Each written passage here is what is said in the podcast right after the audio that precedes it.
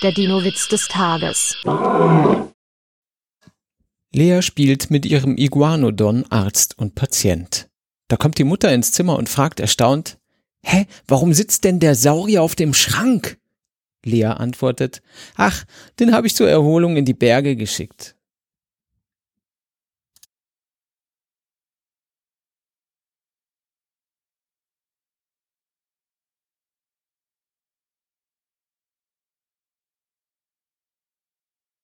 Der Dinowitz des Tages ist eine Teenager-Sex-Beichte-Produktion aus dem Jahr 2021